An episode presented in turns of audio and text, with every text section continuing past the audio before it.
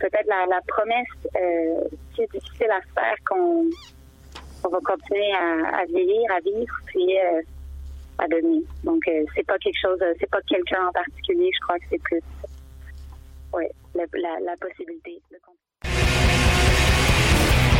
Hey, it's Alex from Mets, and you're listening to CHOQ Montreal.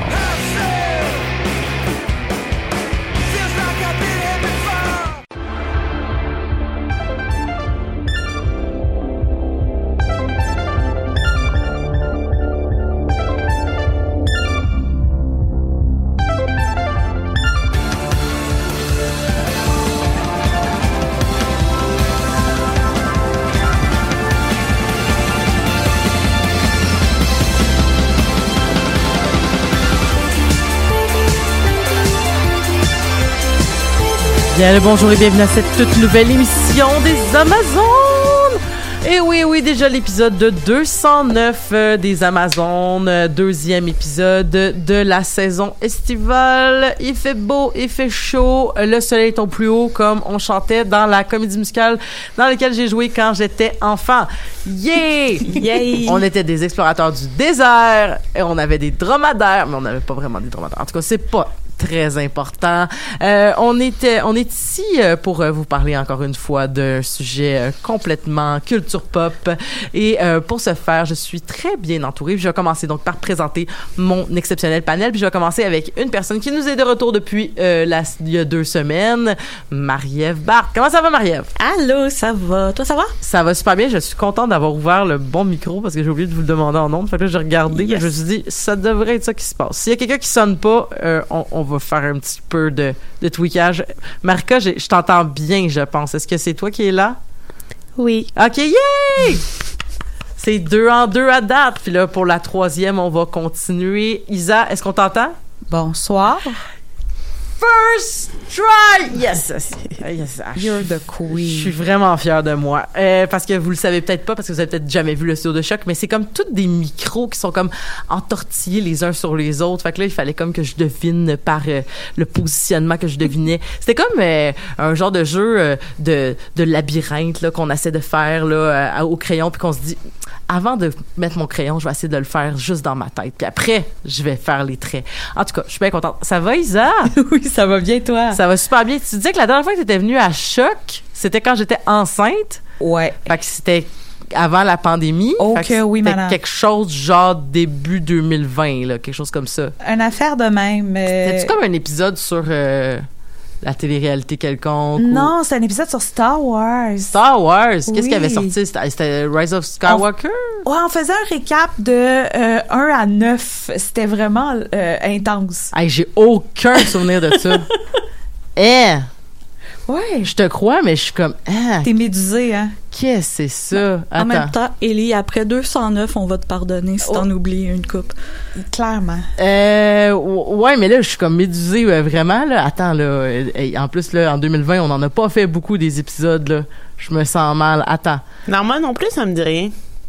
Ben C'est moi qui ai tout imaginé ça? Star Wars The Rise of Skywalker le 29 janvier 2020. Fait Oui. peut- Peut-être qu'on en a profité pour parler de plein Oui, d'affaires de. Star Wars. mais On a- on- Moi, dans mon souvenir, c'est ça, on finissait par parler de tout, puis... euh, Ouais, ben ça se peut parce que je pense que euh, euh, surtout une série comme ça qui qui comme qui est le neuvième là, tu sais, euh, on peut pas ne pas faire plein de parallèles là. Mais t'étais-tu venu pendant la pandémie dans nos épisodes Zoom? Non, pas pantoute. Hey, bienvenue, première fois en deux ans et demi. Ça me fait tellement plaisir d'être là. Mais là. non, mais c'est pas vrai en fait parce que t'étais là à notre épisode Ah, à Québec, là à- oui, à Québec, le, le, le live à Comédia. le live à Comédia, qui, Oui. qui est dans nos épisodes que euh, je vais te, te dire dans un instant. Live à Comédia, c'était l'épisode. euh, ta, ta, ta, ta, ta, ta, ta. C'est- euh, bon, je, Vous voyez, pense ça, c'est la trentaine qui rentre, ça. Hein, c'était quand la dernière fois que t'étais là? Oh épisode. oui, je me rappelle. Ça fait exactement Ouais. 20 épisodes. C'était l'épisode 189, écriture humoriste, hum- écriture humoriste et féminisme. J'aurais Ouais. dû dire éc- épisode écriture humoristique, peut-être, Elisabeth. Oh, ce C'est pas grave, tous ces mots-là se mélangent, mais ils sont tous clairs dans nos têtes. Mais ce qui est le fun, c'est que je peux modifier les titres 3 4 000 ans plus tard, il y a pas de problème. Euh, mais là c'est ça, on est rendu à l'épisode 209 euh, euh, pour certaines personnes qui sont adeptes des podcasts de choc.ca, vous savez qu'il y a eu des petits problèmes avec euh, la, la migration vers le nouveau site web. Il y a eu des épisodes qui étaient comme plus disponibles. Euh, Moi, j'ai eu récemment 40 épisodes disponibles des Amazones, puis j'étais comme mais non, voyons, je les ai toutes j'ai téléchargé tout au fur et à mesure, je comprends pas. Euh, et il y, a- aussi en fait euh, sur Spotify, il y avait des problèmes, mais là tout est rentré dans l'ordre.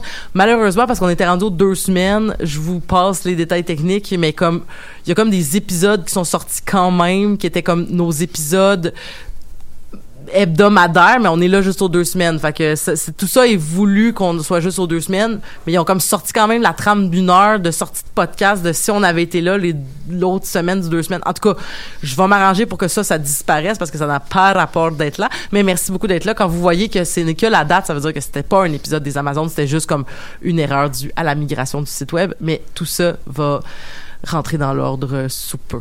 Mais euh, au moins tous les épisodes sont disponibles sur toutes les plateformes. Il y a juste des épisodes qui sont pas des épisodes qui sont là de trop. On va prendre un pas à la fois. Ah, je suis contente d'être là. Êtes-vous contente d'être là? Yes.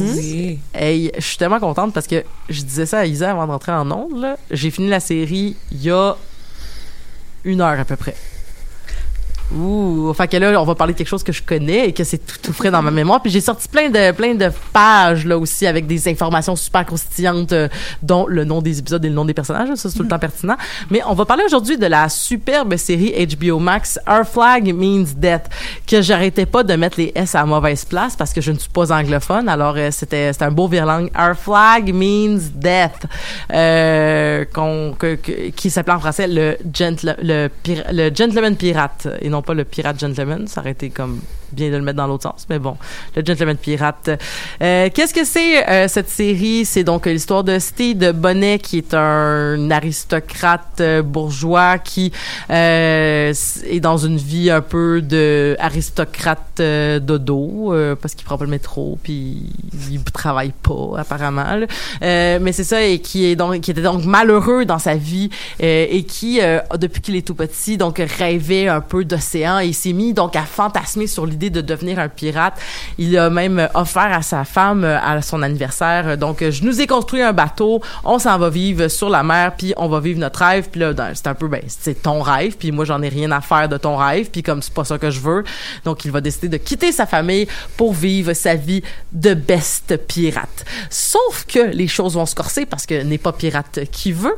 Et il va donc euh, se s'en- s'enfirouaper dans plusieurs problématiques dont avec son crew qui vont vouloir lui faire une mutinerie, par la suite l'accepter comme qu'il est, surtout de l'aide de son nouveau meilleur ami slash loverboy Blackbeard, joué par Taika Waititi, qui va donc euh, lui être un peu tanné de sa vie de pirate et espérer donc peut-être avec euh, Steve Bonnet euh, trouver donc euh, une espèce de, de petit échappatoire à sa vie de grand sanguinaire. Et tous les deux vont donc euh, évoluer pour devenir euh, le meilleur d'eux-mêmes, mais mais une fin tragique les attend avec une fin ouverte par la suite et une peut-être saison 2 on se croise les doigts.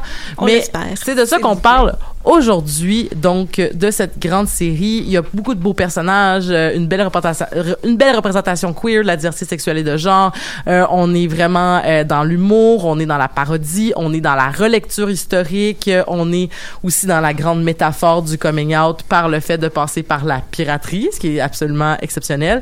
Mais il y a beaucoup de choses dont on voudrait parler aujourd'hui je pense qu'une des bonnes choses qui pourrait peut-être commencer cet épisode, en fait, si vous me permettez, ça serait de parler de la dimension historique. Parce que il y a des personnages qu'on a croisés à l'intérieur de cette série qui sont des personnages qui ont existé pour de vrai, dont Steve Bonnet, Blackbeard, Easy Ends et euh, je lis euh, Cali- euh, Calico Jack aussi qui a existé pour vrai et euh, aussi il y a Jim Jim Menez qui n'a pas existé pour vrai mais qui est inspiré de euh, Mary slash Mark Red Reed Oui, la Donc- célèbre Ah, oui, il fait pirate. du sens. Oui. le à célèbre pirate Oui, le A. oui. euh, et euh, Spanish Jackie aussi a déjà existé pour vrai. ah il était elle, elle était pas dans ma dans, dans ma liste mais je te crois Eh oui. Et c'est c'est le fun d'avoir d'a- d'avoir euh, été joué là-dedans euh, dans, cette espèce de comme on reprend le la vérité et on en crée donc quelque chose de complètement nouveau. Probablement que l'aspect tellement parodique a permis en fait ça de comme pas créer d'ambiguïté que comme Regarde, c'est tellement clair que c'est une parodie que comme on prendra pas ça pour du cash qu'est-ce qu'on voit, mais euh, c'est un aspect entre autres que, que toi Isabelle et toi Maria voulez parler. Isabelle pour commencer vu que ça fait longtemps que t'es pas venue, la dimension historique. Euh, donc euh, oui, euh, la dimension historique, en fait, moi, ce qui me fascine dans ce genre de produit-là, c'est que, bon, j'ai- lu quand même un petit peu sur l'âge d'or de la piraterie. Je trouve que c'est une époque qui est très, très intéressante. On a nommé plein de noms pirates qui ont comme pas cohabité ensemble nécessairement. C'est des gens qui se sont comme jamais croisés pour pour la plupart, Euh, mais on, on- choisit de les mettre dans une situation puis de privilégier la trame narrative plutôt que de privilégier l'exactitude historique.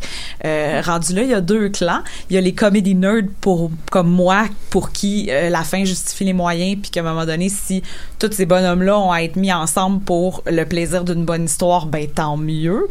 Il y a les historiens, ceux qui vont pas triper parce que ça s'est pas passé comme ça.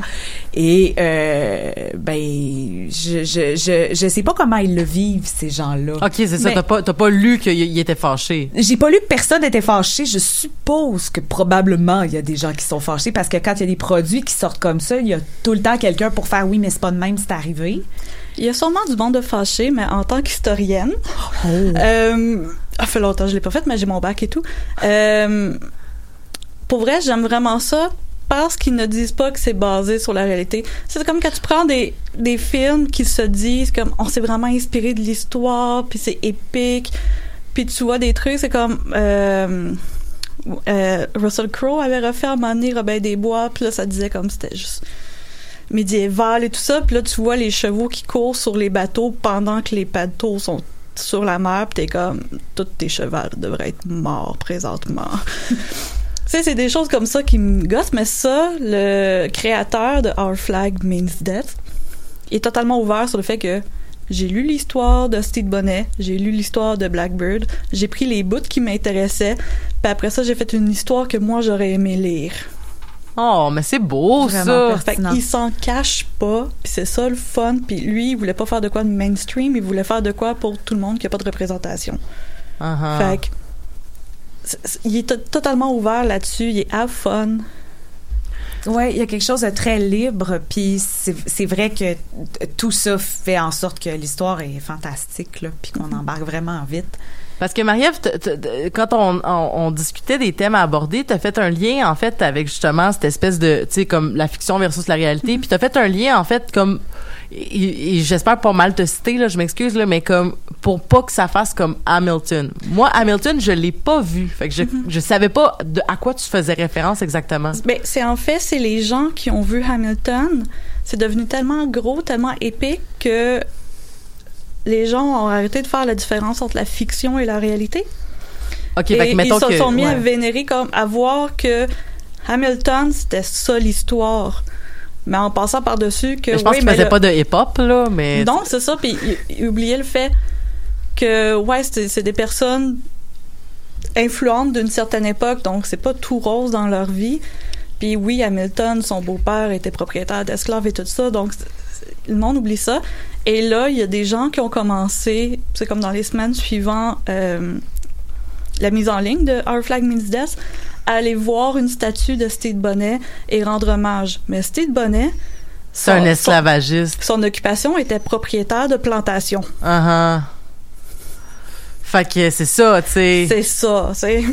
Ben, les pirates, c'était pas des enfants de cœur, hein? je Non plus, Pour la plupart d'entre eux, euh, leurs activités étaient euh, justement non seulement basées énormément sur le commerce des esclaves, mais euh, sur l'exploitation des ressources partout en Amérique, en Mésoamérique. Il y a énormément de gens qui ont souffert de ces gens-là. Puis, en fait, pas mal tout ce qui naviguait sur les océans à cette époque-là s'en allait euh, massacrer des natifs et, et exploiter leurs ressources naturelles. Donc, euh, oui, complètement. Faut pas commencer à idéaliser euh, des gens parce qu'on voit une série télé où on idéalise des gens pour le but d'une histoire, en effet. Mais c'est ça, on fait de la relecture pour y ajouter de la, de queeritude, parce qu'on s'entend que probablement, tu on va en parler peut-être peut-être maintenant. Euh, je sais que c'est un thème que Marika voulait aborder, mais je veux dire, moi, j'ai trouvé ça exceptionnel, la relation de Steed et de sa femme, surtout, euh, surtout la conclusion, t- comme, comme Marika, tu voulais en parler. euh, ça, ça, ça serait, c'est pas du tout, du tout. C'est c'est très avec nos yeux de 2022, là, tu sais. Complètement. Fait que cette relation-là, euh, pour toi, Marika, qu'est-ce qu'elle qu'est-ce qu'elle est venue, euh, qu'est-ce qu'elle est venue chercher? Avant, je voulais euh, raconter une petite anecdote par rapport à, à mon début d'écoute de cette série-là. Ça fait quand même un petit moment qu'on avait prévu en parler euh, à Choc, bien, il y a même plusieurs semaines. Et là, je me dis avec mon chum, Hey, on va se claquer ça, ça va aller vite. On va sur Netflix, Ah, on écrit pirate. Là, ça nous amène sur euh, une émission. Là, on commence à écouter ça. Puis là, je me dis. Elisabeth, elle veut vraiment que je regarde ça. Est-ce que c'est pas? Genre, puis là, j'étais comme, mais je peux pas y dire que je trouve ça vraiment mauvais. Puis j'étais comme, sûrement qu'elle veut qu'on parle de ça. Puis là, après peut-être une demi-heure, tu sais, c'est, genre un documentaire un peu série B de reconstitution. Puis là, on est comme, ça doit pas s'appeler de même. Tu sais, nous, on, on a tapé pirate. On était sûr que c'était ça. On écoute une demi-heure, puis là, je dis, non, non, ok, je vais dire, à Elisabeth, je peux pas, on peut pas, euh, je veux pas parler de ça. C'est vraiment nul.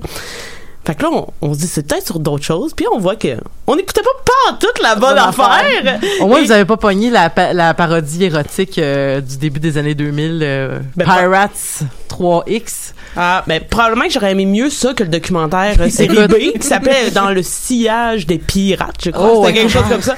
C'était mauvais à souhait. Donc, heureusement, c'est pas de ça qu'on parle aujourd'hui, puis j'ai pas à te faire la peine en disant, mais comment tu peux aimer cette, euh, cette chose? Euh, mais oui, donc, euh, j'ai adoré la, la série, vraiment. Parfois, j'y pense dans la semaine, puis je suis comme, ah, c'est triste, euh, j'ai pas d'épisode à écouter.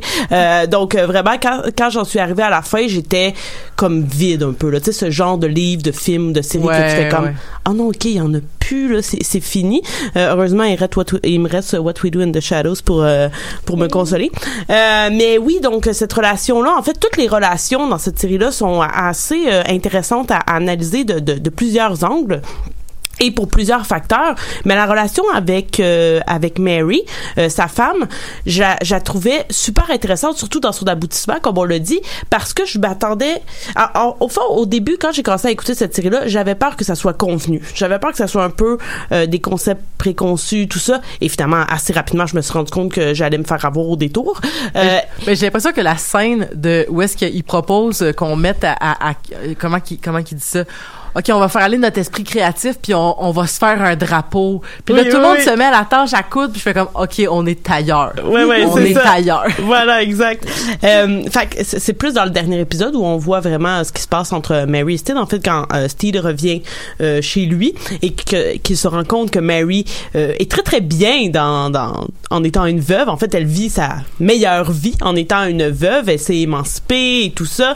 Euh, elle, elle- elle est euh, entourée de plein de femmes qui sont également veuves et qui vivent leur best life. Euh, donc voilà. Donc moi, je m'attendais à ce que ça tourne vraiment mal, là, à ce que comme les deux se fassent chier, puis que on se rende compte que finalement ils vont juste continuer comme ça. Mais non, finalement, les deux communiquent et je pense que c'est un mot très important de cette série-là, la communication. Il y a énormément de scènes où il pourrait y avoir un conflit, puis finalement les gens finissent par se parler. Parce que l'autre affaire qui aurait pu arriver, c'est qu'il aurait pu juste partir encore. Exact, sans régler ce, ce, ce- noyau-là de son passé. Puis tu sais, on, on le voit tout au long de la série, il est quand même hanté par plusieurs choses de son passé. Et là, ça aurait pu être juste une autre boule qui est jamais démêlée. Mais non, tu sais, il règle ce conflit-là et pour le bien des deux parties. Je veux dire, il est, tu sais, il est très down avec le fait qu'elle soit amoureuse de quelqu'un d'autre. Puis même que, euh, si je me trompe pas, son, nou- son nouvel amoureux participe à la mise en scène euh, au fuckery, là, euh, pour dire le bon mot, euh, simulant sa mort euh, finalement. Euh, puis même, il lui, a- il lui dit qu'il est amoureux de Ed euh, à sa femme. Que, que- Ah, ben, c'est là qu'il réalise oui, qu'il est amoureux de Head. Ça là, je l'écoutais en public parce que je m'en venais et j'ai tout tout pris pour pas pleurer. Hmm. quand il quand elle lui demande c'est quoi le nom de ton c'est quoi son nom tu sais en what's her name? Puis qu'il dit Ed his name is Ed puis qu'elle elle- elle fait comme une face de comme c'est ok, c'est nice, sais comme puis que c'est vraiment juste c'était- juste beau là, c'était ah c'était c'était c'est plein d'acceptation. C'est c'est Oui, c'est ça. Aujourd'hui- Aujourd'hui, j'ai réécouté quelques épisodes du début qui étaient plus loin dans ma tête. Et j'ai pensé justement à la fin, euh, à sa relation. Puis là, tu disais que Mary, finalement, était mieux sans lui. Mhm. Mais moi, j'ai réécouté l'épisode 4 aujourd'hui où est-ce que toute l'histoire du fort Oui. Oui. et euh, quand les deux sont euh, pensent euh, quand Ed et Steed pensent qu'ils vont mourir parce qu'il y a les Les Espagnols? ouais les Espagnols qui s'en viennent puis ils font comme ah mais ça c'est une peinture d'un fort il dit ouais j'étais censé être le fort euh, qui dirige ma famille puis Ed dit non mais en fait il faut éviter les forts Mhm. donc Steed était quand même le fort de sa famille il fallait qu'elle l'évite lui pour être capable de trouver son bonheur puis lui devait trouver son bonheur ailleurs Ben, mais j'ai juste trouvé ça aussi fort que très rapidement, je pense que c'est soit dans cet épisode-là, je pense que c'est dans cet épisode-là ou peut-être celui d'après, euh, l'épisode où est-ce que, euh, voyons, euh, Steed, il, y a- il y a comme, il y a comme une fièvre là. ouais où- c'est cet épisode là c'est cet épisode-là, tu sais, où est-ce que sa femme, lui, ben, le- la, la projection de sa femme, Mhm. là, dans le fond, euh, son hallucination de sa femme qui dit, genre, tu pensais sérieusement qu'une lettre allait tout régler. Tu penses que c'était vraiment une bonne façon de régler la situation, tu sais. Puis j'ai trouvé ça hot que, justement, qui, qui appuie sur le fait que, comme, ton, ta méthode, elle était inappropriée, elle était, était mésadaptée, là. Sais, c'est pas comme ça qu'on règle nos problèmes, là, C'était la même chose. Quelqu'un a pointé que le bateau, en général, il avait vraiment réfléchi beaucoup pour sa famille. Il y a une grosse cabine à lui où est-ce qu'il peut vivre avec quelqu'un d'autre, avec beaucoup de livres, dont des livres pro-enfants. Il y a juste une seule chambre sur le bateau. C'est une chambre avec deux lits simples Mhm. pour ses enfants.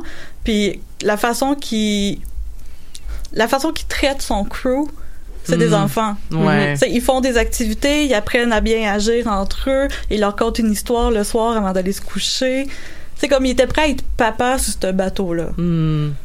Ben, c'est pour ça qu'un peu comme Blackbeard et lui sont comme un peu les ils font du co-cap captain. Mhm. mais il y a une notion aussi d'être un peu les, les, les deux papas là tu sais comme euh, dans tu sais mais tu sais comme je disais c'est toute une belle métaphore de la queerness là en fait. Là moi je l'ai vraiment vu beaucoup aussi toute les- l'espèce de de dynamique euh, de son trauma d'enfance là où est-ce que il disait euh, tu sais comme il revenait beaucoup sur le fait qu'il se faisait niaiser quand il était petit parce qu'il était comme un peu euh, tu sais il était faible. Il Là, était sensible. il était sensible puis tout ça. Puis tu sais c'est comme je le vois beaucoup comme un espèce de de comme lui a comme il, a été plus chanceux parce qu'il vient d'une famille riche. Blackbeard a été moins chanceux parce qu'il vient d'une famille pauvre.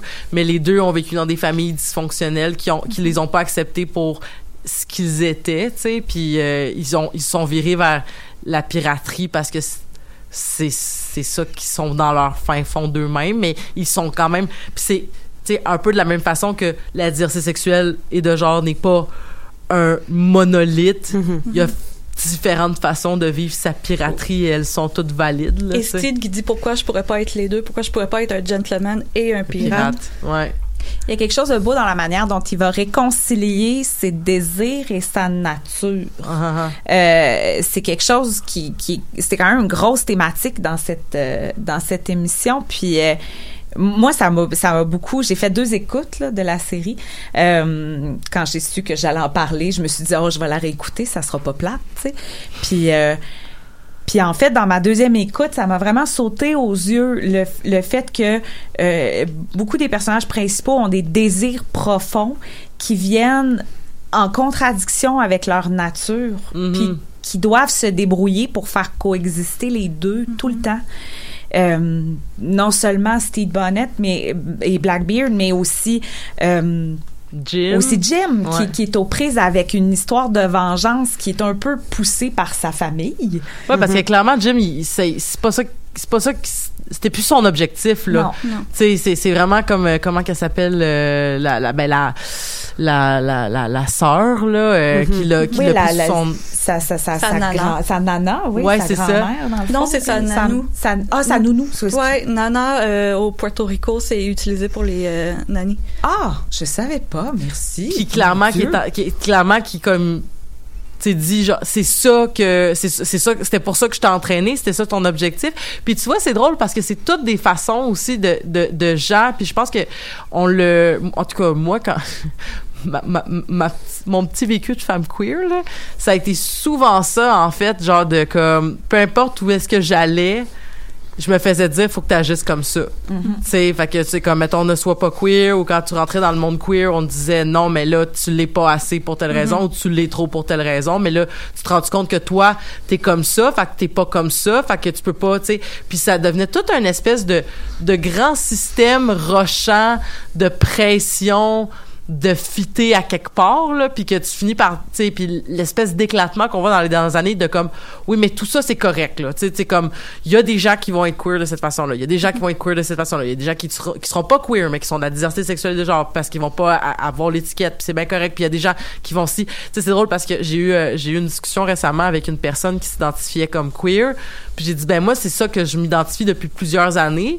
mais quand je voulais l'utiliser les premières fois on me disait t'as pas le droit parce que puis on me disait mettons t'as pas le droit parce que tel tel tel tel tel tel thème. Puis c'était beaucoup genre ben vu que t'es pas telle telle telle affaire tu peux pas te revendiquer queer. Puis là c'était puis là j'expliquais ça à la personne qui était la, formatrice euh, euh, formatrice de, notre de notre affaire. Puis la personne était comme OK, mais ça n'a pas de bon sens que tu te sois fait dire ça. J'étais comme, ouais, mais ça m'a fait rester dans le garde-robe encore longtemps, tu sais, parce que tu pouvais fitter nulle part, tu sais. Puis c'est un peu ça que je ressentais beaucoup. J'avais beaucoup d'empathie pour ces personnages-là parce que j'étais comme à différents niveaux, mais oh my god, c'est tellement ça. Là. Peu importe où t'es, tu t'es pas correct. Mais c'est surtout aussi que tu peux pas te forger une identité quand c'est quelqu'un qui te l'impose. Mhm. Si on revient à Jim, il y a, moi, ça ça m'a fasciné quand, quand elle arrive avec sa nana, justement, qui lui dit La vida es dolor ou une affaire Ouais. de même. La vie d'Aris- La, la, la vie, c'est de la souffrance. Puis elle, elle s'est fait imposer une vengeance familiale pour laquelle elle a développé un goût parce qu'elle voulait garder près d'elle les gens qu'elle aimait. Finalement il restait une personne sur terre puis c'est ce madame là fait qu'à un moment donné qu'est-ce que tu fais? T'essayes de la garder. Elle te donne un objectif. Tu fais ben oui go. Mais en même temps quand tu vois que tu perds ta vie là-dessus puis que quand eh, eh, eh, ça m'a brisé le cœur quand elle arrive puis euh, que, que la, la, la, la nana ré- ré- réalise que Jim, elle en a juste tué un sur genre neuf. Ouais, mais pour Jim, c'était la personne Oui, à tuer. de kill, c'est ça. Puis là, pour l'autre, c'est pas suffisant. Puis là, c'est comme, mais oui, mais quand est-ce que je vais être enough? Puis qu'elle finit par réaliser qu'au final, que ben c'est sur le bateau de Steve Bonnet qu'elle est le plus adéquate, puis qu'elle est le plus reçue et acceptée. Puis ça nous ramène dans justement le ce concept queer de la chosen family, qui est véritablement la famille que tu choisis, que tous ces hommes et ces femmes-là, et tout ce qui est entre les deux, bien sûr, euh, ont choisi. Euh, Et parlant de diversité, c'est une des choses que j'ai beaucoup apprécié sur le fait que il connaissait en tant que Jim l'homme. Après ça, ça a été révélé, puis il était comme moi, mais t'es une Mais femme, moi, mais si, mais ça. Puis après ça, ça a juste qu'elle a dit ah, I don't know, je le sais pas. Puis l'épisode suivant, ça a juste automatiquement switché à they. Ouais, effectivement. À they them. Et euh, l'acteur qui joue Jim Ouais. est non binaire. Uh-huh. Mhm. Ça, c'est quelque chose que le monde veut depuis longtemps. Je sais que Neil Gaiman fait ça pour The Sandman qui va sortir éventuellement, mais ça faisait du bien à voir quand j'ai, quand j'ai réalisé ça. Puis ça faisait du bien à voir qu'elle pouvait avoir une relation. Oui. Puis que c'était. Puis il y avait pas de gros trauma autour de ça Ouais. chez l'autre personne, de gros questionnements existentiels. Il, il était juste attiré Il par pas cette d'importance. personne. Oui, ça avait pas d'importance. Puis, euh, en, en fait, c'est- fascinant de voir à, à quel point la relation la plus, euh, peut-être, euh, euh, définie dans les genres, c'est celle entre euh, Lucius et Black Pete. Uh-huh. Oui. Qui est réellement une, une relation homosexuelle entre deux Hommes hommes. cis, ouais. Et six, oui, puis qui, qui implique que ces deux gars-là s'identifient comme des gars et vivent une relation ensemble, mais que le reste joue dans des zones qui sont très, très floues. euh, dans le beau sens du terme, dans ce sens que... moi, j'ai toujours perçu que Blackbeard puis Steed, ils se sont fait surprendre par la vie, là, puis... ils, ils vivent une affaire, mais est-ce qu'ils sont identifiés nécessairement? Ben, Blackbeard, c'est pas sa première relation avec un homme. Il a été Non, avec aussi euh, euh, Calico Jack, c'est ça Ouais, son nom? c'est ça. Euh, plutôt, bah, du moins, c'est Oui, c'est ce qui laisse euh, ouais, sous-entendre. Mais, Pour mais justement mais pas- faire c'est- de la jalousie un peu. Mais c'est pas sous-entendu. Je pense même que, ben, tu sais, je me, rappelle pas la Mm-hmm. phrase exacte, là, mais c'est comme, je pense qu'il nomme un moment donné qu'il qu'il était amant, là. Ouais. Mais. Calico Jack, il dit une affaire du Oui, style, c'est ça. euh, euh, ouais, il dit, toi, tu penses que t'es le premier, puis nana, il dit, moi aussi, c'était comme ça au début avec, euh, Mhm. avec Blackbeard, puis là, à un moment donné, ça a comme... Uh-huh. Je pense qu'il se prend euh, se laisser aller par la vie, comme tu disais pour Blackbeard, c'est pas nécessairement au niveau du sexe, mais plus au niveau des Des sentiments. sentiments. Uh-huh. Mhm. Il, est- il est peut-être clairement comme homosexuel, mais homo-romantique, c'était pas clair, peut-être. Juste queer. Ou On peut, on ouais. peut se dire que c'est vraiment cool qu'une émission sur les pirates dépeigne le fait que probablement ça se passait parce que sincèrement c'est beau les livres d'histoire avec écrits par une génération où l'homosexualité c'était Ouais. pas balisé de la même manière on disons ça de même mais mais de de, de se dire que des scripteurs se sont dit ben voyons donc c'est Ouais. clair que ça devait Mais ça, arriver c'est comme la grande joke là, historienne Oui. de comme il y a- Ces les deux gros femmes, signes euh, sont gros comme ça puis ça t'a- c'était les meilleurs amis. Comme, Ces wow. femmes qui ont vécu 40 ans ensemble, ses meilleurs amis. Oui, oui, c'est ça. c'est l'équivalent de il était coloc c'est ça. Ensuite mon oncle puis son meilleur ami. Oui.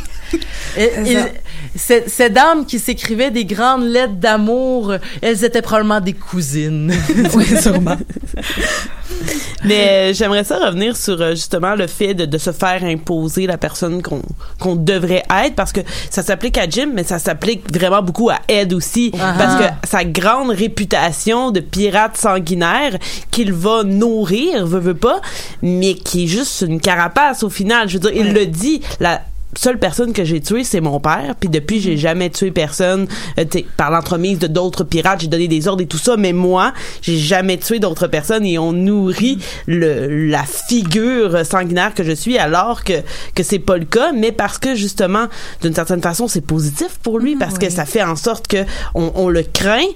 Mais il finit par, ben il, il le sait, je crois depuis le début, qu'il aime pas tant ça finalement là, Mais- d'être cette image-là. C'est tu ça. Puis il est une personne cruelle à la base. On s'entend qu'il trouvait ça drôle, qu'il racontait à Steed que de, on coupait des orteils aux gens pour leur faisait manger, puis il trouvait ça drôle. Mais c'est comme, c'est l'inverse des deux justement. Blackbeard, on s'attend à ce qu'il soit violent et tout ça. On Mhm. est surpris de le voir plus doux ou raffiné. Et c'est la même chose pour Steed. Steed, il est le gentleman, mais il y a des moments, excusez l'anglicisme mais ruthless. C'est ce qu'il fait quand il insulte le bateau complet des autres aristocrates et qu'il laisse le bateau brûler et il laisse tout le monde mourir là. Puis il fait tout ça avec un sourire parce qu'ils ont blessé Ed. Uh-huh. Mhm. Puis il est complètement OK avec ça. Il est complètement OK avec tous les actes de violence de Ed tant que c'est justifié dans sa tête à lui. Mais là, quand il rit de couper les orteils du genre, là, il est pas capable de le justifier dans sa tête, puis il est comme, oh. Mais il, y a un côté violent. Oui, tout à fait. Puis euh, il y a un, un autre très beau moment aussi où on le voit ça, euh, cette dualité à l'intérieur de Steed quand il est euh, avec euh, euh, la- l'épisode où il, re- où il revient à la maison. euh, Tu parles, de, tu parles de quand il met le couteau sous la gorge de, de Doug. Oui, là. quand il, est, Ouais. quand il est à- de- de- avec les gars, il boit une pinte, puis euh, il- il- tout le monde veut savoir c'est quoi sa vie de pirate, puis qu'au final, c'est ça, il devient très enflammé d'un coup, puis il finit par, euh, par, par menacer un, un gars au couteau, puis par dire à, à tous ces gars-là, avec euh, la mort dans l'âme, que euh, tuer quelqu'un, ça change ta vie, puis que... tu, tu sens qu'il est comme passé de l'autre bord, tu sais. Ouais. Puis qu'il a comme un peu embrassé ça comme étant une partie de lui-même maintenant Mhm. de sa, cette nouvelle personne qui laisse émerger, celle qui était. C'est ça. Qui, Parce- qui, mais- qui est un mélange de l'apprentissage qu'il fait, mais de ce qui était réellement à l'intérieur de lui-même. Mais j'ai l'impression, en fait, que, euh, tu vois, comme, mettons, Steed, c'est plus clair qui qu'il est, parce qu'il Mhm. est quand même à l'aise avec cette dualité-là, alors que Blackbeard, j'ai l'impression qu'il subit cette dualité-là. Puis je, je trouve que ça se ressent vraiment beaucoup dans les dernières scènes euh, de, de la série, justement, où est-ce que il va être super sanguinaire, il va abandonner des gens, il va, euh, il va, il va, il va mettre Jim en, dans, en, en comme pas prison là, mais il va comme l'enfermer à quelque part mais qui va se mettre à pleurer en Mhm. petite boule dans ses appartements parce que c'est comme il est malheureux là. Il va avoir voulu tout détruire de Steed, ben il a gardé la peinture et un petit morceau de, de, de soie. Non, il l'a jeté. Ah, le morceau de soie, il l'a Oui, jeté, mais il a jeté. gardé la peinture. Il a gardé le fort parce qu'il faut qu'il l'évite Mhm. probablement aussi. Ça va lui rappeler le fait que comme si Steve c'est le fort, ben si je veux si je veux si je veux rester qui je suis dans l'image de ce que je veux projeter parce que comme tu dis Marca c'est très bien dit que c'est une euh, c'est un- c'est une carapace que c'est c'est c'est des c'est des couches et des couches et des couches de comme si vous me faites mal vous m'approcherez pas si vous m'approcherez pas vous pourrez pas me faire mal en fait là. si je vous fais mal en tout cas bref vous comprenez Ben, ce en que fait, je il veux est, dire tel- il est tellement dans cette image qu'il utilise euh, beaucoup l'image que j'ai trouvé très, très poétique du Kraken, Mhm. Qui, qui est tellement le meilleur résumé de cette affaire-là. Je veux dire, c'est un, un truc imaginaire, tout le monde s'en parle, mais est-ce que quelqu'un a déjà vu le Kraken? Ouais. Puis en fait, est-ce que quelqu'un a déjà vu le vrai Ed, si ce n'est Mhm. peut-être Steed Mhm. un peu brièvement? Mais en même temps, il y a rien que Ed craint plus que le Kraken, mais c'est Oui, lui-même. mais c'est Mhm. lui-même.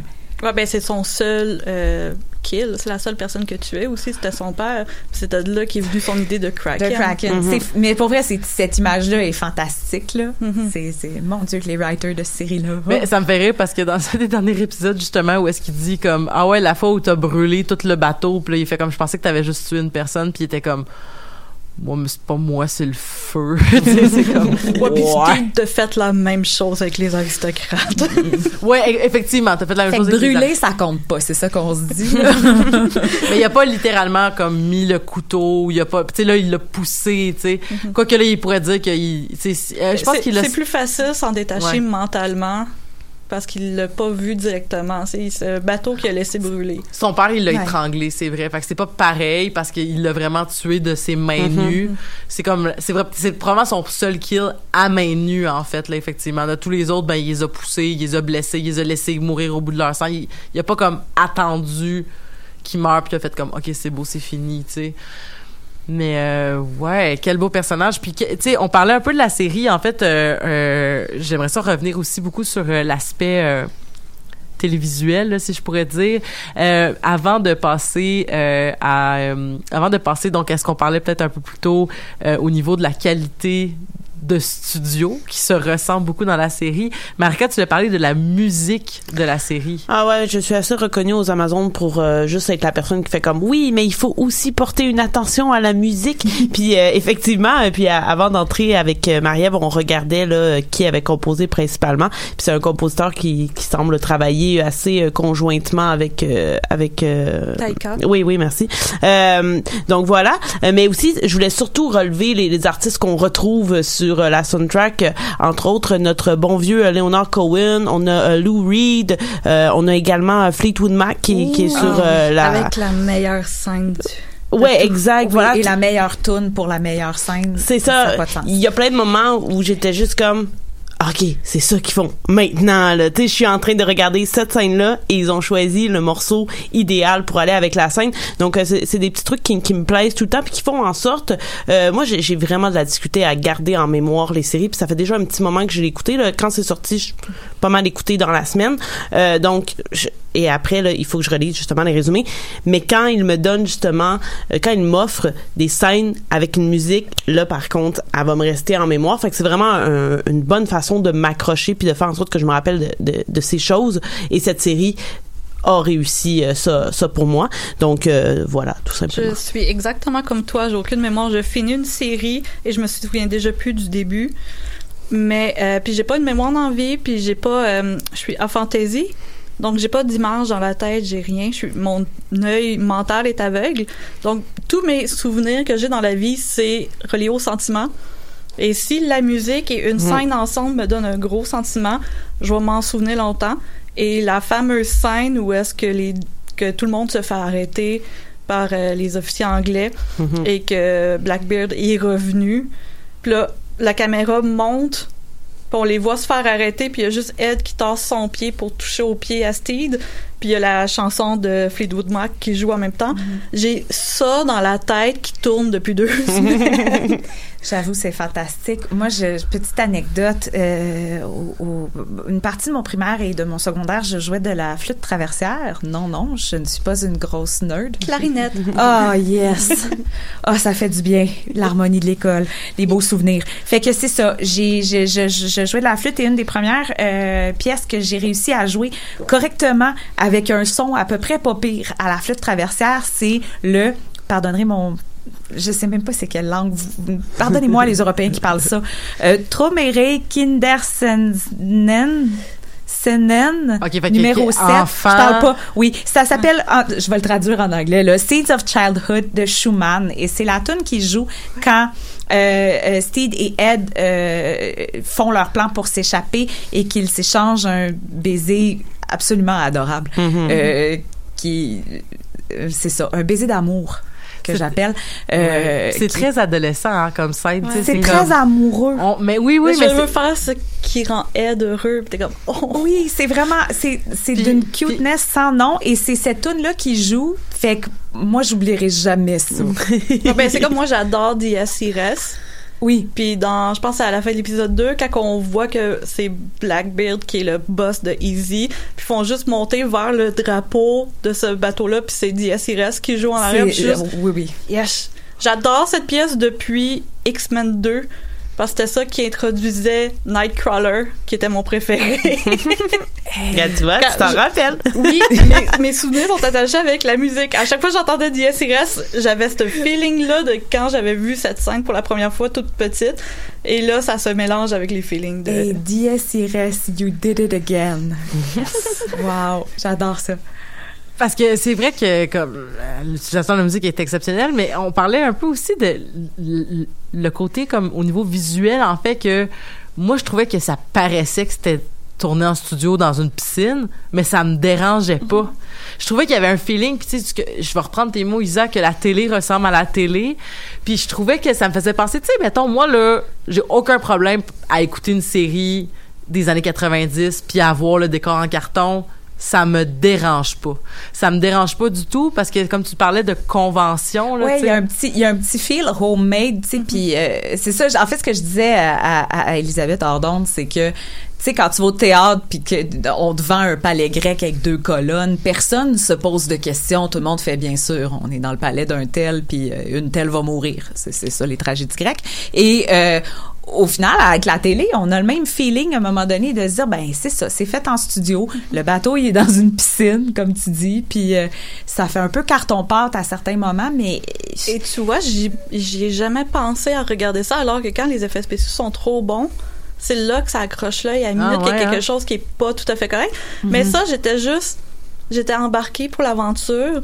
Puis ça revient au même fait que euh, le créateur a juste pris les bouts d'histoire qui l'intéressaient puis il a fait de quoi avec ça. Mais c'est c'est la même chose que sont en- sur une île, après ça, ils sont sur l'autre île, puis là, par hasard, ils sont capables de se croiser. Là, en- comme, Oh, oh, comme, oh. comme je dis souvent, ils voyagent en Westeros Express. Ouais, c'est ça. Puis après ça, juste en, euh, Je veux dire, en ils- canot. Ils sont en canot, ça n'a aucun sens. Juste en canot, il est capable de se rendre n'importe où, mais on se pose pas des questions parce que c'est ça l'émission, c'est juste, Ouais. c'est le fun. Il est Ben- là parce qu'il doit être là. Si je peux me permettre, les effets pratiques, ça fait ça dans la vie. Euh, Il y a quelque chose avec justement les, les effets spéciaux, puis euh, très, très euh, informatiques, là, fait, fait par ordinateur. Le Uncanny Valley, il embarque vite. Tandis qu'avec les effets pratiques, on a toujours le bon feel. C'est comme quand ils mettent des marionnettes dans Star Wars, puis qu'on est comme, ah, les Oui. marionnettes. Ou quelqu'un avec du gros make-up, Ouais. juste un alien. Tu sais, tu le vois que c'est shiny, fait que c'est un peu plastique, ben c'est pas grave. Il y a un vrai Il est là pour vrai. Oui, il y a, oui, il y a quelque chose de tangible, puis on dirait que ça, ça nous raccroche à, à, l- à, à l'émotif, puis à s'attacher à ce qu'on est en train de voir. Puis moi, j'ai aucun problème à ce que ça se voit que c'est pas un vrai bateau. Puis j'ai aucun problème à ce qu'ils réutilisent le même coin d'île. Tu sais, à la, mettons, Monty Python, quand ils ont tourné euh, Holy Grail, puis que c'est le même château. Tout le long pour faire les châteaux différents, mais juste des angles différents. Moi, j'ai aucun problème avec ça. Si en, en contrepartie, ils mettent, ils continuent à mettre tout le budget dans les costumes, là, j'ai Oui. aucun problème avec les ça. costumes qui ne font aucun sens historiquement, Non. mais dans Comment l'histoire, ça? c'est Par- parfait. Parle-nous-en. Comment ça? Ben, d'un, un Blackbeard avec un gros manteau de cuir serré. aucun sur rapport. il y en avait euh, pas encore. Il devait avoir chaud que le maudit là-dedans. Il peut pas bouger, il peut pas se battre Oui, là-dedans. il y a vraiment en fait, c'est vraiment intéressant que tu dises ça parce qu'il y a vraiment comme une relation kinky avec Easy Hands, puis ils vont vraiment chercher genre l'iconographie euh, de, de ce de ce de ce de ce côté-là, tu sais de- du kinky queer qui est comme ouais. Fang, qui a un Oui, oui. headband en stud. Oui, oui. Ouais ouais ouais. Oui. Oui. Exactement. Ça, j'ai dit ça à haute voix en Il y l'écoutant, a beaucoup J'étais comme. de couleurs aussi qui sont comme pas adéquates. Genre, personne portait du mauve, c'était la couleur des papes. Ouais, mais tout fonctionne. Ouais. Parce que c'est c'est juste. Ça, C'est ça, ça. ça devient fluide parce que Puis- c'est assumé. J'ai oublié le nom de l'actrice. Là, je m'en veux. Là, je vais aller le, cher- je vais aller chercher. Mais la- quand euh, euh, la, la scène des aristocrates dans le bateau avec Nick Kroll qui joue avec sa, Heidi Baker? La, la même qui joue aussi dans What We Do in the Shadows?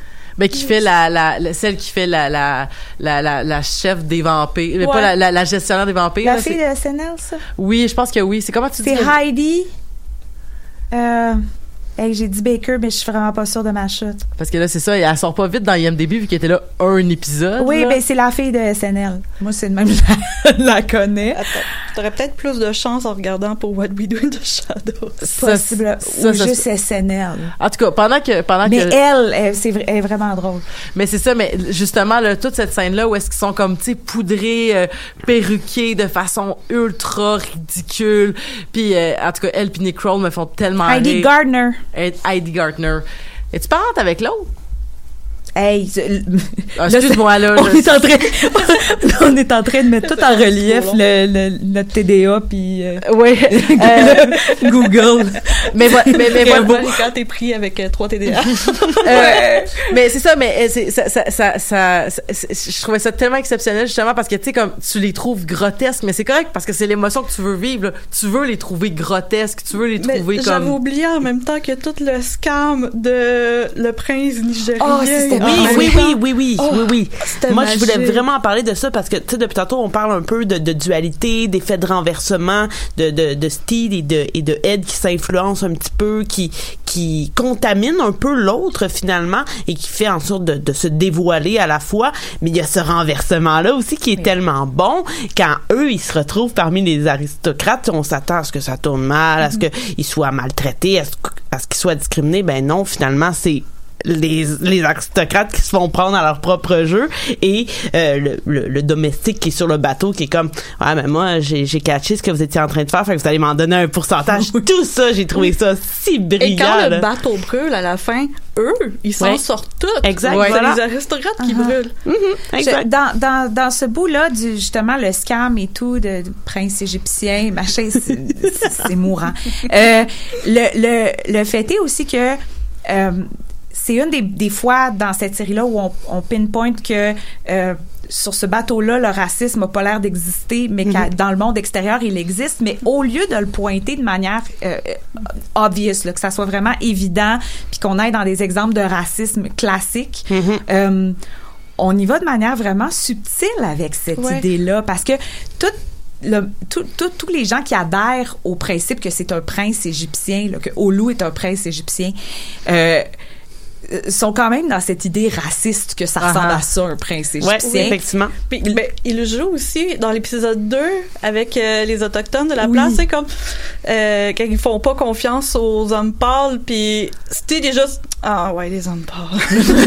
c'est c'est juste comme euh, tu m'as tu m'as ma tribu au complet une fois shame on you, fais-le huit fois shame on me, puis t'es juste oui. oui, oui, oui. Mais c'est une chose que j'aimais, que j'avais hâte de l'écouter quand j'en avais entendu parler. Parce que oui, diversité sexuelle, diversité aussi ethnique, Oui. et aucun trauma porn. Ah, ah. C'est ça que j'aimais parce que c'est comme moi aussi je suis queer puis ah, écouter quelque chose où est-ce que l'histoire de coming out puis là c'est vraiment difficile puis il faut qu'il y ait un drame associé à ça tout ça ça c'est comme c'était le fun le 10 ans là parce que c'était ça notre représentation mais maintenant je peux tu juste voir que c'est la normalité c'est c'est comme ça arrive c'est ça ok Je n'ai que deux mots à dire. Shit's Creek.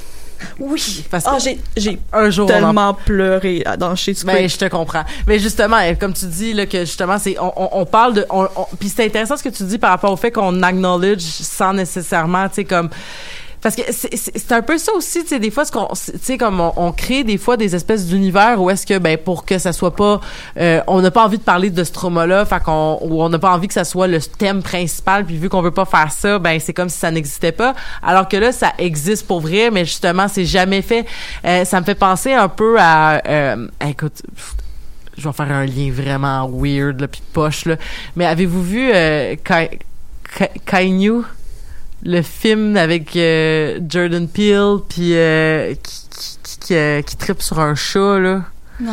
C'est c'est il y a il y a que des personnages afrodescendants sauf trois blancs, je pense, et c'est tous des imbéciles, OK? Il y en a un qui meurt mangé par un cobra, là. C'est des imbéciles, OK?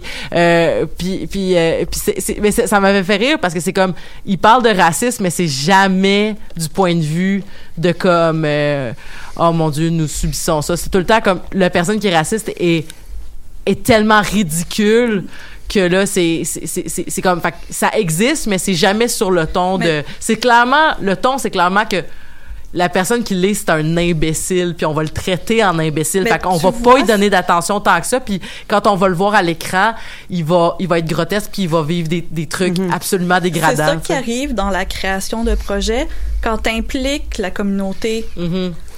Parce que comme tu disais, des fois, ils ont de la misère à faire, on veut parler de ça, mais on sait pas comment en parler sans emmener le trauma.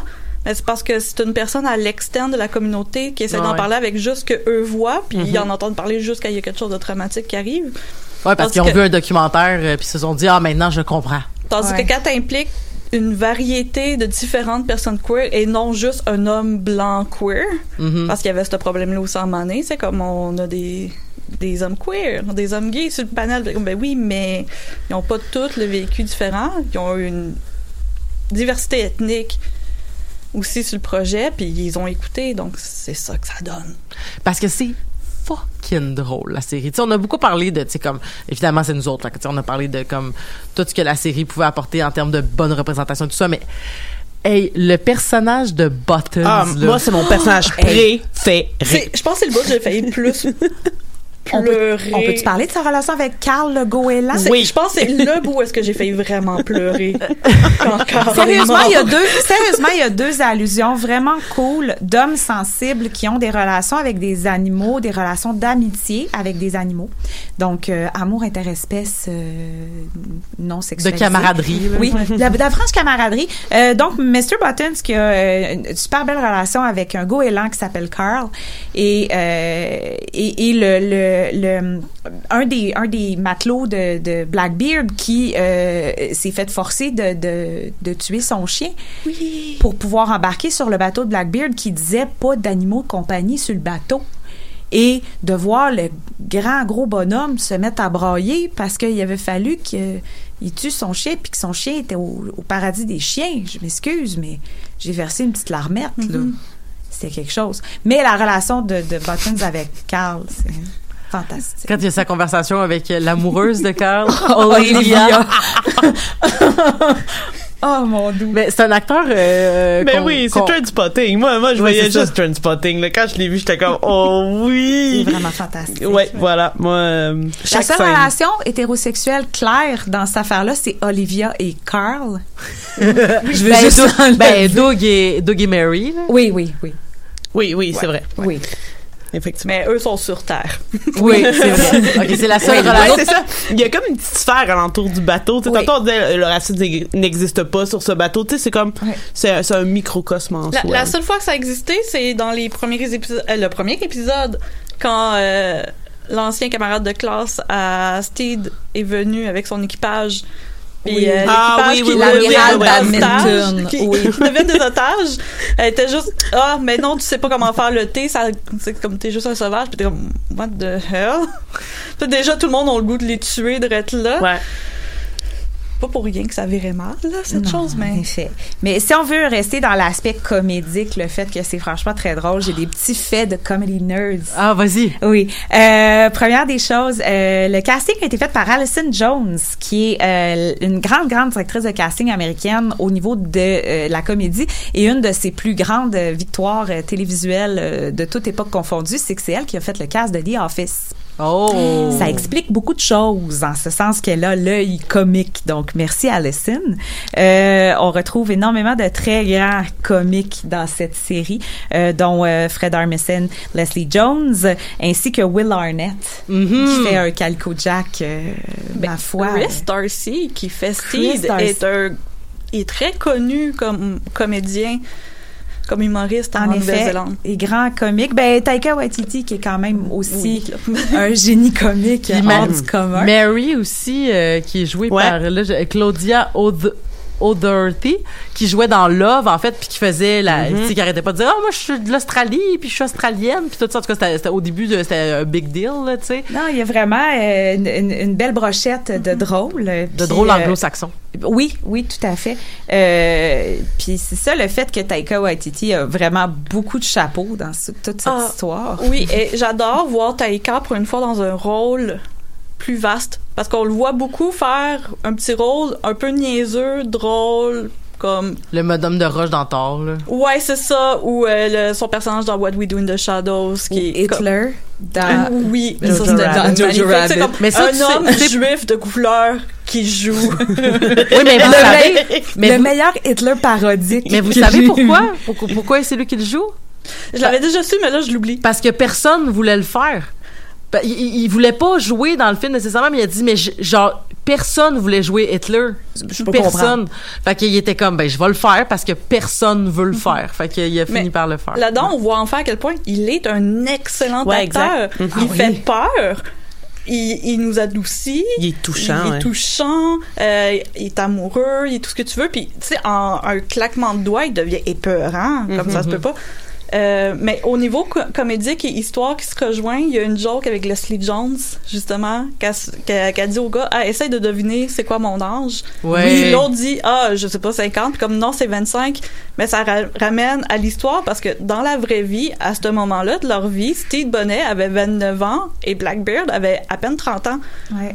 Ah! Mais ils sont joués par deux hommes dans, la, cinquantaine. Ouais. C'est Mais très parce que ça. Oui, mais c'est parce qu'il euh, oui, jeune euh, dans ce temps-là. Euh, Easy Hands? Oui. avait 16 ans. Là, il est joué par c'est- Donc, Conan O'Neill C'est qui joue- extraordinaire aussi. Conan O'Neill qui joue dans l'excellente série Uncle. As-tu vu Uncle, Lisa? Tu capoterais. Ah, pour vrai? T'adorerais ça. Une grande série anglaise euh, très comique. J'ai pas vu ça. euh, mais il est très drôle sur Twitter. Il partage beaucoup de trucs de fans qui font des fan vids de lui, de tous ses autres rôles dans lesquels il embrasse des hommes. Puis il est comme, hey, plus de vidéos de moi qui embrasse des hommes, puis il les partage. Fantastique. Ah, mais pour vrai, quelle brochette. Puis euh, à chaque fois qu'il y a quelqu'un qui arrive, euh, je veux dire, on fait tout, voyons. Qu'est-ce qu'il ou elle ou fait Mais, là? mais c'est comme une clique, hein, tu sais, parce que c'est il y a beaucoup de gens qu'on voit là, qu'on a vu dans What Window in the Shadows, qu'on a vu dans ces grandes séries comiques là, fait que c'est c'est Même la- dans l'épisode 2, la- les aborigènes, ben, les euh, autochtones, euh, celui qui fait le chef ou un des, des euh, elders, il joue dans Reservoir Dogs, qui est- Oui. est créé par Taika Waititi, ou produit, produit par la Taika. série télé, tu veux dire, Ouais. pas le pas le film. Pas le film, mais Ouais. la série télé. C'est sûr que ça finit par on finit par se dire que bon le cinéma hollywoodien, la télé américaine, ça devient des milieux où euh, il y a beaucoup de gens qui œuvrent, mais au final, oui, les gangs finissent toujours Mais- par euh, tu finis toujours par Tout- vouloir travailler avec tes amis. Tout moi, entre 2006 2016, j'étais énormément dans la télé britannique, puis dans la comédie britannique, puis c'est ça. Mais là, c'est t'as-tu vu. Uncle? Tout le monde se Non, j'ai pas vu encore. Mais là, vous allez tous aimer ça, là, les trois, là, vous allez Bon, tous fait adorer là, ça. faut qu'on écoute encore, puis après on fait un Amazon sur Uncle. Ah oui, ça fait longtemps que c'est fini en plus, là, fait que ça, on va, on- ça sera pas un épisode très très d'actualité, mais c'est pas la fin du monde, là, pas mais grave, vous allez trouver ça, Ben, il y a l'acteur aussi de Man Like Mobine qui joue dans What We Do, euh, dans Ok. Our Flag Means Dead. Ça, Avez-vous vu bon. Please Like Me? Non. Vous avez tout un devoir. Allez voir ça, c'est sur Netflix. C'est une grande série néo-zélandaise queer et c'est grandiose et c'est drôle et la musique est bonne et c'est exceptionnel. On a presque plus de temps. Euh, Qu'est-ce qu'on souhaite? Parce que là, on en parlait un peu hors d'onde, mais la série a connu un immense succès. 91% sur Rotten Tomatoes, un grand accueil du public, une grande appréciation de la communauté queer, mais il n'y a pas encore de, de certitude qu'il y aura une saison 2. Et si elle aurait, et si elle a lieu, elle aurait lieu, elle serait diffusée quelque part en septembre 2023. Donc, on a du temps pour y penser, mais dans la dernière, dans les dernières 30 secondes, qu'est-ce qu'on espère dans cette série-là? Ben, je- moi, j'annule tout euh, automne 2023, j'annule tout ce que je fais, puis j'attends que saison 2 sorte. Voyons donc. Juste que ça soit à la hauteur de la saison 1 et que ça ne fasse euh, pas le triste. euh, ce qui arrive souvent aux émissions américaines, c'est-à-dire qu'ils tirent la sauce pour Mhm, faire plus d'argent. mhm. Je veux que ça reste une bonne histoire simple. Puis si ça doit finir après deux saisons, que ça finisse. Mais il faut, deux il faut une conclusion Mais à il ça. faut une conclusion. On veut une fin heureuse? J'aimerais ça une fois heureuse, mais comme niveau historique, je le sais qu'il meurt pas longtemps après ça. Fuck. Euh, Euh, autre, autre chose, euh, euh, Anne Bonny et euh, Mary Reed, j'aimerais ça. On aimerait ça Oui, les voir. On aimerait ça beaucoup. Marika, qu'est-ce qu'on souhaite? Une saison 2. Une saison 2. Pas de grande demande. À la bonne heure.